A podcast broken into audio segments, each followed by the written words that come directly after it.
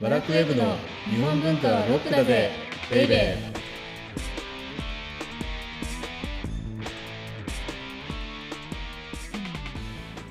こんにちはバラクウェブ編集部スタッフ先入観に支配された女サッチーですバラクウェブ編集長セバスチャン高木です今日はですねはいオープニングからはい宣伝をさせていただこうか宣伝はいと今日はですね毎回毎回オープニングここのところ宣伝宣伝集が漂ってきてますよね、確かにそうですねはいうんなんですけど今はい回ばかりは、はいなぜかですね9月何時9日9日はい金曜日の夜金曜日の午後7時からはい私芸人の方々に混じってトークライブをする運びとなりましたパチパチパチパチパチパチパチパチ 大丈夫なのか初めね初めてですよね芸芸人人のの方あと違う違う違うああ芸人って言えないか昔はあのなんだっけ MXTV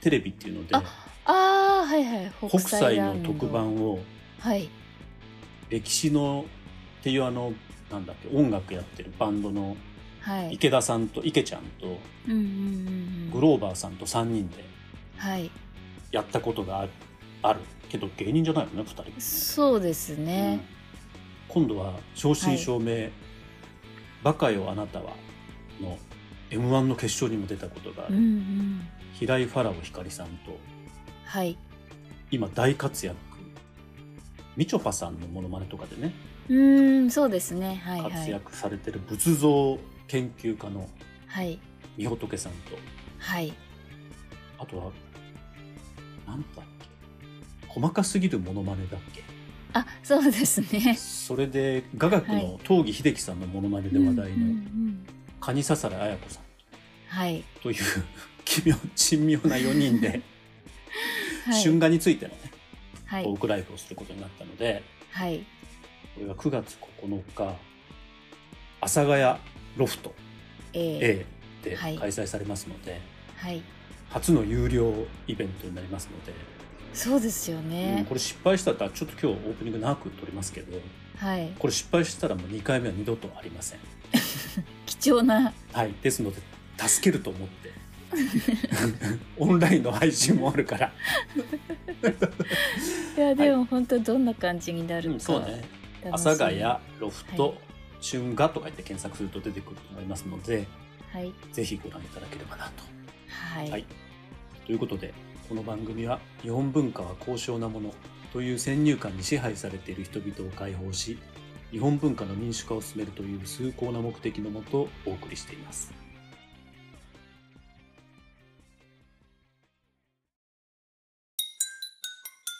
日本文化はロックだぜベイベー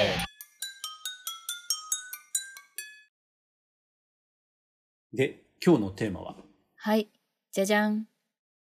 武尊珠玉のメイク勝手に10選後半です。 後半になって急にタイトルが変わってるね。そうですね。普通前半後半っていうと同じタイトルで前編後編ってやるのに「はい。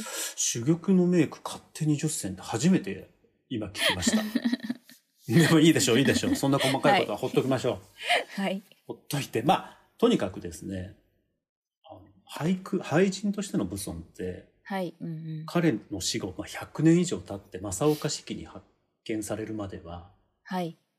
俳人としてはそんなに名前がなかったと。うーんうんですが実は俳句こそがうん。もしかしたら武尊の真骨頂だったんじゃないかということではい。で正岡子規が発発見したわけですよねそうやっうんうんうん。て。でじゃあはい。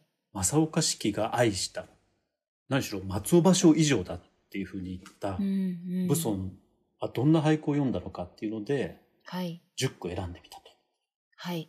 で前回今回から聞いてる方は前回からぜひ聞いていただきたいんですけれども、うんうんうん前回ははい。まあ代表的な語句ですよね。うん。ちょっとあ聞いたことあるなっていうものも、ありましたでしょはい、ありました。菜の花や月は東に日は西にとか、はい。あとは春の海、ひねもすのたりのたりから。うんうん。はい。そこれうではすねね。多分聞いたことあると思うんですけど、今日はちょっとだけマニアックな語句。おー。ですが、はい。これがもしかしたら武尊かもしれないっていう。ああ、武尊の本質みたいな本。質って、まあそう、サッチーは軽々しく言うけ どさ。武尊の本質を僕が捉えたら今頃僕はもう俳句研究家で、そうですね。 プレバとかなんかに出てますよ。確かに。こんなとこでロックだぜみたいなことやってな いです。もうちょっと、もうちょっとメジャーなところにいる ので、まあ、本質っていうのはちょっと言いづらいんですけれども、はあいこ。んな俳句を読んでたんだな、弱気。 急に 弱気。でも高木さんのおすすめそのうそうそうそう。うん。 5種、僕。 5句、これね、あ失礼しまし昔たね、和楽の仕事をし始めた時めちゃめちゃ怒られたことがあるんですよ。あ、種と句の言い方ですかそう。歌人の方に取材しに行ってね、は歌人い。って歌を読む方ですよ。五はい七五七七の。はい。 〇〇さんの句は〇〇ですよねとか、はい。 〇〇って句いいですよねって言ってたら、なんかはいピキピキピキピキって、こめかみに筋が吹き出て青 き筋て、が。うんはい。歌ですから、句じゃなくて主ですって言われたことを、おー。昨日のことのように覚えてます。25年ぐらい経ちますけど。じゃあ、だから気をつけてください気をつけますはい。は。はい気をつとけいうます。ことで、句。最初はね、はい。かげろうや、名も知らぬ虫の白き飛ぶ。うーん。まずかげろうってきますよね。あのかげろうはですいよ。。はい。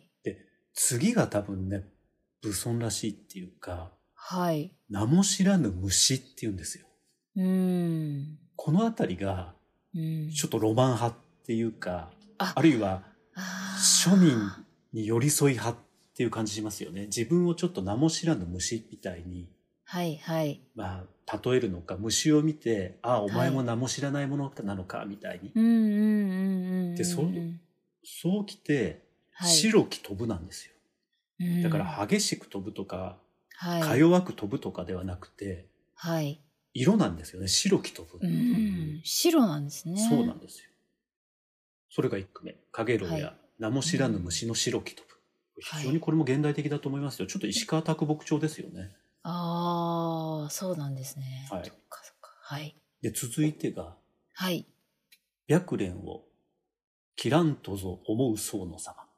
僧っていうのはお坊さんですよね。はい。はい。で白いこれハスそうそうそう、白いハスを、こうれん何がいいかっていうと、はい。切らんとぞ思うってう、いうんこの中の句で、はい。何々とぞ思うって、うん多分、非常に歌に使用された古語の表現なんですよね。うんなんとかとぞ若思う。にそうはそうい。そう、それを俳句に取り入れてる。うん。ですから、非常に新しい挑戦を武尊はいろいろとしてるんですよ。前、前回だと、はい。ゆく春や春巡として遅桜っていうふうに漢語の表現を取り入れてるんですけうんどう、んうんはい。一方ではこういうふうに歌に連綿と使われてきた何々とぞ思うみたいな、うんだから非常に新しいね、挑戦をしてるんですよ。なるほど。で、続いては、もうどんどんいきます、今日は。はい。憂いつつ、憂いつつね、はい。丘に登れば花いばら。なんですよね。これ、最初の句に、憂いつつっていうふうに、いきなり自分の、うん、はい。これ、感情これがね、そうそうそうはい、これが万葉集的なんですよ。あ、そうなんですね。あんまりへーはいつ。まり平安に入ると、はい。歌って貴族たちと、まあ、先輩特許になったので、はい。平安の貴族たちっていうのは自分の感情をむき出しにするっていうことは非常にはしたないことで、まあ、よろしくい。ないことだっていうふうにされていたんですよね。はい。やなっんぱかりに託してる感じし、もちろんそうなんですけどね。はいはいですけど、やっぱりその伝統っていうのはずっと受け継がれてうんいて、はいで。、芭蕉の俳句の表現なんかにも、やっぱり悲しいとか嬉しいみたいなものを正面切って読んだ句ってそんなにないんですよ。ああ。で、萩原作太郎なんかが、はい。あの詩人の月に吠えるかなんかの詩うんを、うん詩集を読んだ、編んうんだ。はい。はいで。萩原作太郎が言うには、だから万葉集的でロマン的ああ。でそれがイギリスの詩人に通ずるところがあるっていうふうに武尊を評してるんですけれどもこれなんてイそのギ典リ型スの詩人そうはい。それなんてこの典型ですよねだって確かに憂いつつですよそうですね。憂いながら丘に登るとはい。そこには花いばらがあるっうて、ーん。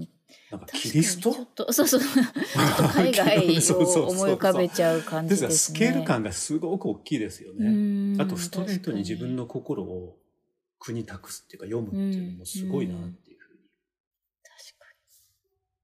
だからさっきねはい今日紹介した3句だけではい「名も知らぬ虫」っうんていう表現があってはいで「何々とぞ思うはい」で今回は「憂いつつ」ですよ。はい全然違う全然違いますでしょ。はいだからやっぱり俳句場所が切り開いた作り上げた俳句の世界をはいこう全く違うステージに押し上げちゃったのが実は武装だったんだなっていうふうに、うんうんこの3句をは読んいだだけでわかるんですけれうどんうも、んうんであとはいはい非常にやっぱりさっきから言ってますけど現代的ですよねそうですねうんだってこれ今の人が読んだうん全然なんかでしょ「憂いつつはい丘に登れば花々、花原とかはいありそうこれイギリスのなんとかっていう詩人がはい7年前に読んだんだよってやっても全然違和感ないんですよ はい、普通に信じちゃいそうあとです。しかもねはい。こ、まあ、白蓮っていうのはあれかもしれないんですけれども「かげろうの句」と「憂いつつの句」っていうのは、はい。言葉も全くローカルじゃないんですよ。うーん。、多分これ世界的に見ても通ずるような肉なんじゃないいですか、だって「かげろう」や「名も知らぬ虫の白き飛ぶ」でしょ。確かに、そうですね。うん、で「憂いつつ丘に登れば花々」ってどんな情景が浮かぶかって、僕本当キリキリストがあのゴルゴタの丘だっけはいはいあ。そこに十字架担いで、あの、茨の冠をしながらうんうんうん十字架を担いで登っていくような風景が思い浮かぶっていうような光景を思い浮かばせる句って、うん。これって多分、武装ならではなんじゃないかな。うーん。すごい。なるほど。で、4句目がははいで。すね、芋が垣根、三味線草の花咲きぬ。ちょっと難しい。芋がっていうのは妹がですね。ああ、はいだ。から、芋がって昔のほら、女性の表現じゃないですか。あー万葉集、はい。うんうんうん。愛しい人っていうことですよね。はい。ですから愛しい人が住んでた家の垣根にはうんうん三味線草っていうのはペンペン草、ペンペングサなんですね。うんペンペン草の花咲きぬ、ていうのでで、これだかららね多分過去の話うんうん過去の恋を歌ってるんですよ、へーですから、昔はい愛した、はいまあ、。自分がまあ青年の頃愛した女性の垣根っていうのは今はペンペン草が咲いているっていうふうにつまり自分が通ってないからはいはい。その垣根雑草そとういうかそうそうそうペンペン草が生えちゃってるよっあーていうのではい。で、それを芋が垣根っていうところで表現しちゃうっうんうん。っていうのも非常に万葉ロマン。確かにそうですね。聞けば聞くほど。だからすごくルソンってロマンチストだったんだなっていうふうに思いますようんね。確かに。はい。はい。そして最後がですね、はい。いよいよ。いよいよ最後ですが、時世の句。時世の句、うんはい。時世の句って芭蕉も読んでますけど、はい。芭蕉はどんな句を読んだかっていうと、はい。旅に病んで、うん夢は枯れ野を駆け巡る。いやー最後まで旅人だったすごいさすがですあね。もう死ぬ間際まで夢の中で旅してたっていうのが芭蕉だったの。あーはい。ですけどそれに対して武尊はどんな句を読んだかっていうとはい。 「白梅にあくるよばかりとなりにけり」うわなんかねじおーーな潔いっていうかはい。胸がキュンとしますよね確かに。多分寝床に伏せててはいはい。 「白梅に」っていうのが寝床からぼーっとと見えて。てはい。でそれを見ているうちに他何も多分できないんですようんうん「あくるよばかりとなりにけり」うん。でうん梅だけピシッと見ててどことなく見てて夜が明けていくなみたいなのが最後の句っていうのがなんかぶ武尊らしいなと思うんですけれどもはい。芭蕉って時世の句一句だけだったんですけどはい。武尊って芭蕉のことをね尊敬してたのではい。時世の句を読んだんだけどはい。それね三部作だったの三部作。三部作だったのさすが。さすがですね。じゃあ、はいどんな三部作だったかっていうとはまい、ず気になります。 「冬うぐいす昔王位が垣根かな」っていうのでおーだからは王い位っていうのは唐の詩人ですけれども、はい。うんうん。これって、だから、冬のウグイスって、昔王位が垣根かなっていうので、まあ、ウグイスが垣根に止まってたんですよね。うんうん。でもそれ。れが実は唐の王位の住んでいる垣根にも、ウグイスってきのきっと止まっていたんだろうなっていうふうに、ああ、だそからういうふうに思いはせて前回だか前々回だか、時をかけるおじさんって言いましたけれそどうも、ですね。はい。死ぬ間際に唐まで思いがもういっちゃってるんです。すごーい。でもこれ、垣根っていうのはさっきね、紹介したと思うんですけれども、芋が垣根っていうふうに。はいはい。これって武尊にとってすごく重要なキーワードで、あ、そうなんですね。そうななんです。結構ね、こうのん。垣根っていう言葉から連想される言葉って、はい。実は万葉集まで飛んじゃってるんですよ。つまりうーん万葉集に、つばなぬく朝地ヶ原の壺すみれ、今は盛りに茂る我が恋っていうような、はい。そういうような歌があるんですよね。へつばーあの、つばな。っていうのは違屋の花なんですけれども、うんうんうんうん。そのちがやの花が咲いている朝地ヶ原っていうつぼすみれっていうのは、うんうんうんが盛りのように私の恋も今が盛りなんだよみたいな万葉集の歌があうってーんはい。それをね藤原の金山さんっていう人がはい。平安時代に引っ張ってきてはい。でそれがどんな歌かというと「昔見し芋が垣根はあれにけりつばな混じりのすみれのみして」っていうふうにおお。だから恋の盛りだった万葉集に比べてね、はい。で平安時代の藤原の金種さんははい。芋が垣根は荒れちゃったよっていうふうに言ってるわけですようー。んなるほでど。この歌を取ってのさっき芋が垣根三味線草の花咲きぬだったわけです。そうか。それはでい死ぬ間際にまた垣根出してくるわけなんです。へえ。で今度はしかも平安とか万葉集からさらに飛んで唐時代の王位っていう人まで飛んじゃってるっていうので、垣根っていう一つ取っても、はい、そんだけ時を旅してるっていうのが、うんうんこの一句の中に込められているすっていうのでだから武ご装い。の,、はい。あの絵もねそうだったと思うんですけれどもはい。武装って多分半端なかったと思うんですよねそうですね。だけどあまりに複雑すぎてはい。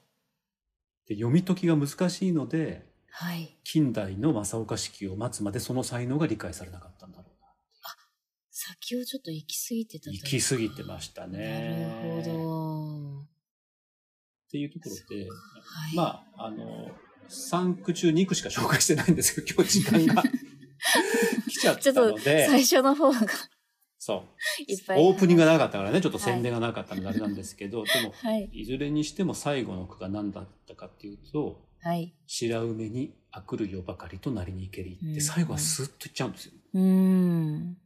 潔い。なんか本当潔ういん。すごく素敵。うん。だから、あの、前回と今回のね、はい。 10句をはい。ぜひ読み直して、はい。私たちも武尊を再発見したいなっていうふうにう思んいうまんす。うんうん。いやー、本当面白いですね。はい。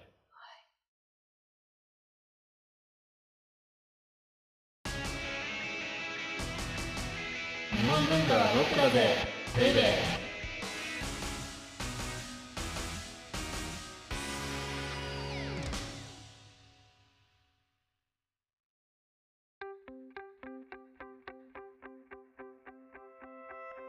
では、オーディオブックドット JP をお聞きの皆様には、この後ワラクウェブのおまけのおまけという特典音声があります。ぜひ最後まで聞いてください。じゃあ次回は、武尊が終わるはずだったんですけど、はい。